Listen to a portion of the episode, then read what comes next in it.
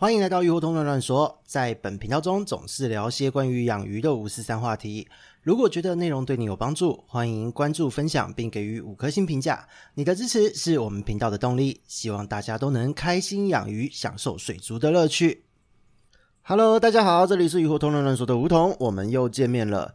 今天呢，要聊的话题是关于螺的检疫。那其实这一集也是蛮多人敲碗，就是一直在问这个问题。因为呢，在过去的咨询案例中有发生不少，就是呃螺放到鱼缸之后，结果发生了就是鱼只出现了烂尾啊、白点病啊、胡椒病各式各样的状况，所以大家都会很好奇说螺到底要怎么样检疫会比较好？那这个部分呢，又刚刚好，现在是夏天。夏天这个季节就是一定要玩水嘛，有时候呢去溪边、去海边、去潮间带，就是觉得很开心。那又有很多人呢，只要到了这样的地方，就觉得诶，好像可以捡一些石头、捡一些虾螺、抓一些鱼带回家。那自己抓回来，觉得也蛮开心的。特别是家里面有小朋友的鱼友们，一定会就是遇到这样的状况，让小朋友去外面野采一些小东西，让他们就是觉得在这个过程中接触大自然是很开心的。结果呢，当带回家之后，就直接把这些小动物们放到鱼缸，接着就像我们刚刚讲的白点啦、胡椒啦、甲尾脱膜烂这边烂那边，甚至有的会出现脓包状的病灶，各式各样的神秘小生物全部都会出现在鱼缸内。那大家就可以回想一下了。现在喜欢养鱼的各位呢，其实小时候哦，当大家自己小时候，应该都当过这种喜欢在家人鱼缸里面乱放东西的小屁孩啦。那就像我们自己的经验中，小时候家里面有大人养鱼，然后呢，我只要去碧潭，因为小时候在住在新店一带哦，只要去碧潭捡东西、抓东西，我就回到家，就是趁着大人不注意，就直接往鱼缸里面撒。然后呢，可能生病啊，可能出现各式各样的惨剧。那都会被大人骂。那坦白说，当我们现在自己这一辈的朋友们，大家都当爸妈了，那就只能说这个是一种所谓的呃因果报应啊、呃，也不是啦，就是说这个就是一个小孩子必然的一个天性和行为。所以呢，不论如何，为了避免这样的惨剧发生，提醒一下各位，首先第一个。你外面带回来的石头一定要刷干净，石头、沙子什么都好，反正这些死的东西、素材类的东西就是刷干净。刷完之后，你要趁现在夏天，赶快给它曝晒，中午的时间曝晒到完全干燥哦，用曝晒的方式让它完全干燥，消毒后。你才能放到鱼缸。然后呢，如果你今天是抓回活体哦，第二点你一定要注意到的，水草啦，各式各样的活体，你都一定要经过检疫和消毒。像以水草来说，可能你可以用明矾去处理。那其他的鱼呢，就是走鱼类的检疫流程。那虾螺呢，就是它也有属于自己的检疫操作。那这个部分就是我们今天的主要话题，就是要讲到螺的检疫。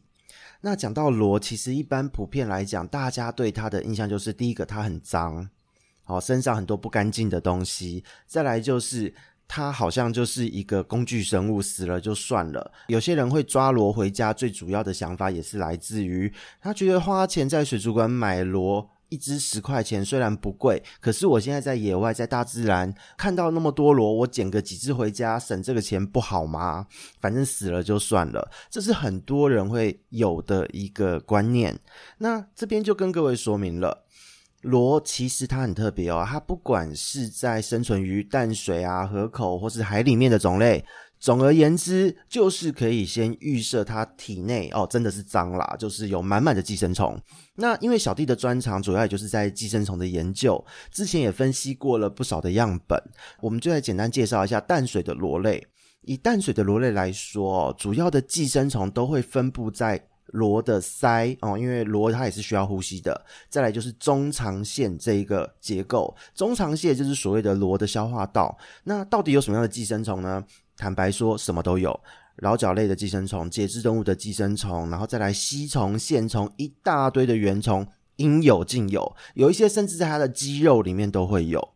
非常的厉害。那我一直觉得，因为我自己在研究这些寄生虫的人来讲，我有时候我都会想，这些螺跟寄生虫的关系是不是都已经变成是共同演化一种几乎快快快要到共生的状态？不能说它是寄生了，因为有的时候一只螺身上的感染强度非常的高，寄生虫的虫体数非常惊人。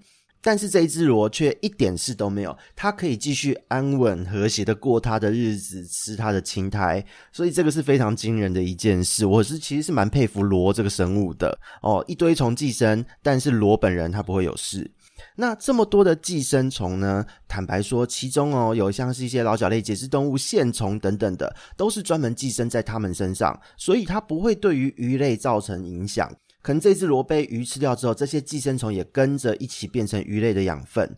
大部分的寄生虫是这个样子。那很不幸的有一个寄生虫呢，就是它不论是在畜牧、水族，或是是我们的人身安全等等，它都是会有影响的，就是腹直吸虫。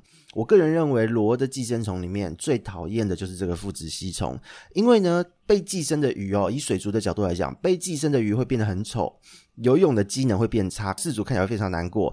那这个部分呢，因为鱼跟鱼之间它是不会互相传染的，因为这时候寄生在这一个鱼体身上的吸虫，它这个生活的阶段，它这个生命的周期阶段，它并不是成虫的状态。但是呢，看到一条鱼半死不活的，实在是没有一个饲主会开心的起来。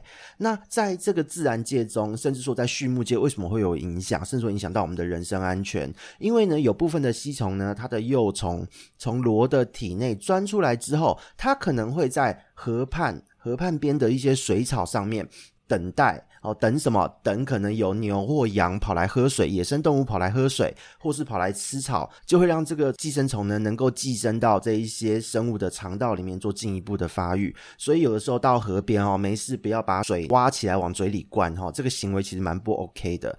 那再来就是在一些热带地区，这一些寄生虫的种类，有一些寄生虫的种类，甚至是可以直接钻入到人的体内，可能会造成一些生命的危险。所以螺身上的寄生虫，我真的是认为腹直吸虫是一个特别讨厌的生物。然后从观赏到人身安全，各式各样的层面都会受到影响。那所以这一个部分呢，我们就来讲一讲这一些寄生虫在鱼的方面，它是怎么样传播的。很多人会觉得说，是不是鱼跑去吃了这一只螺，所以寄生虫跑到它的体内？但这边要跟各位说，其实不是的哦。这个虫非常的炫，虫呢，它基本上都是主动钻到鱼体里面的。那比方说呢，就是当清晨阳光出来的时候，阳光洒到了水面上，这个时候，因为幼虫，寄生虫的幼虫，它会有趋光性，它会从螺的肠子里面钻出来哦，真的就是这样钻出来。但是钻出来之后，螺本人还活得很好，所以这个是螺很厉害的地方。但是这些幼虫，它因为钻出来了之后，它感受到光了，它有趋光性，它会往水面的部分移动。那这个时候呢，它的目的是什么？当今天鱼要觅食的时候，或是有些鱼在睡觉的时候，它就是贴近水面飘在那边，或是它想要上去吃。掉下来的虫体，这个时候有一些昆虫落水，它可能会往水面去咬这些虫。那当它往水面接近的时候，这一些已经往水面去移动的寄生虫，一接触到鱼的体表，它就会钻进去。所以它其实是主动钻到鱼的身体里面去，并不是被吃进去的哦。好，这个概念我们先建立起来。那基本上就像我们前面讲到的，在台湾还好，因为呢。台湾没有会直接这样钻到人体内，造成人生命安全的种类。在过去，日本有这样的寄生虫，然后呢，在那个南美洲、巴西、非洲都有这样的寄生虫。那台湾真的运气不错，没有这样的虫哦。那这一些虫呢，钻到人体里面会造成很严重一连串的病症，这个真的是可能会死人的。那这些疾病过去被归类为地方性的风土病。那以日本来说呢，最有名就是日本的血吸虫。那这一个部分就是大家有兴趣的话，可以多去查。查，因为这个寄生虫在日本现在已经找不到了。这个寄生虫它的中间宿主是一种钉螺。那这个螺呢，在日本发现了这个寄生虫的生活史之后，它透过把这个中间宿主的完全清除，这个虫因为它的生活史没有办法被完成，它就在日本绝迹了。那这个部分在日本是有相当多的资料的。大家如果直接有兴趣，可以上网查询，这个真的很精彩，算是一个寄生虫学上蛮有名的一个故事。那我们讲回来哦，如果今天你是从野外带回了螺，直接就这么丢入鱼缸，坦白说，有时候很像是在你买了一个福袋，打开来会有各种小惊喜。丢了螺下去，大约两周的时间。你会发现鱼缸有各式各样的一个小状况都会出现。如果很不幸的你发现你的鱼泳姿异常，身上有一些奇怪的肿胀，那这个就是寄生虫已经钻进去的证明。当被钻进去之后，这一些鱼它这些虫如果是很表层的寄生，你挑下来好消毒一下还有用。但是如果寄生到深层，钻到肌肉的深层，那这个时候你是挑不出来的。如果你要把它挑出来，你就会造成一个很大的开放式的伤口。那如果你使用药物，可不可以？可以。你使用莫斯特五千这一类含有吡喹酮这样成分的药物去处理，它是可以把寄生虫杀死的。但是如果虫活着倒还好，它就是在这个地方，它会影响到鱼的运动机能没有错，但是它不会强烈的诱发发炎的反应。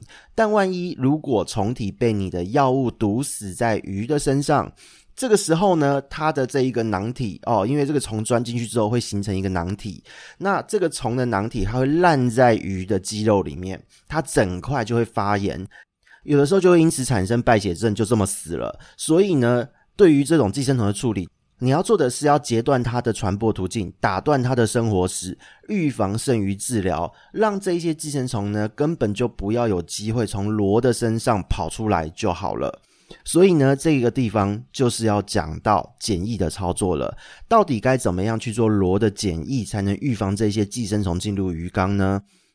坦白说很简单哦，因为就如同前面我们提到的，吸虫这一类寄生虫的幼虫呢，特别是腹殖吸虫啊，它是有强烈的趋光性。所以呢，只要你把螺带回家，花个五到七天的时间。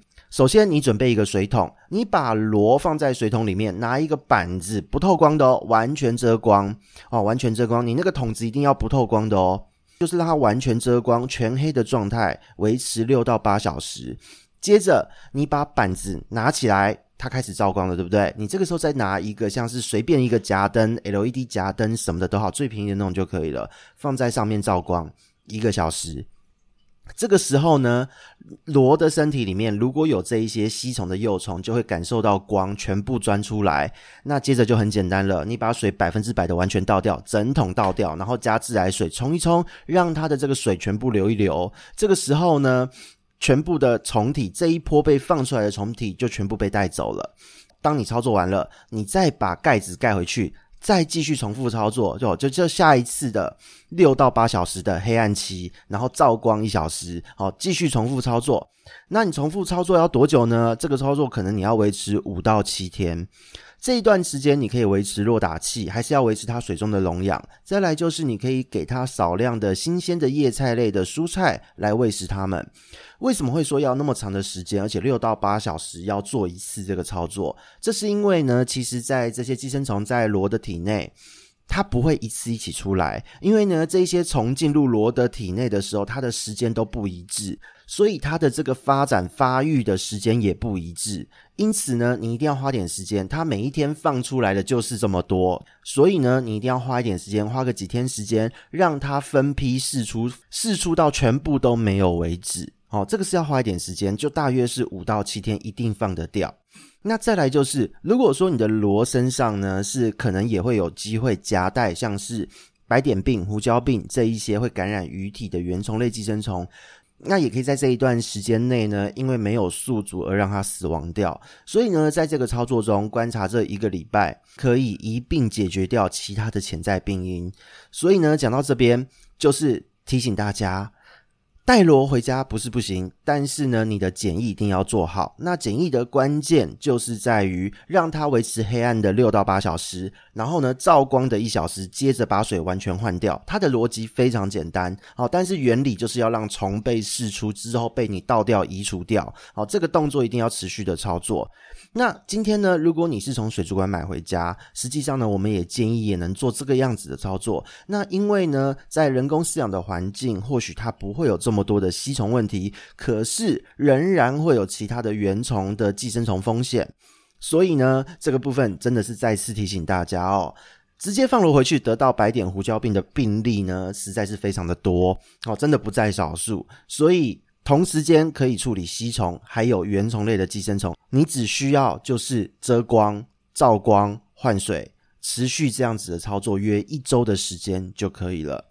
那有一些爸爸妈妈可能会说啊，这个是小朋友带回家的，他不好控制啦什么的。那这个请千万不要灰心哦，建议您可以趁这个机会做一个小小的教育，温柔的引导小朋友，额外放一个宠物盒，教小朋友做换水的操作，让小朋友有参与感。毕竟是自己生的嘛。也许小朋友喜欢上了，以后是可以跟爸妈一起养鱼换水，享受水族的乐趣哦。那这样子也是一个不错的发展。那以上是我们今天的分享，这边是鱼活通乱乱说，我们下次见，拜拜。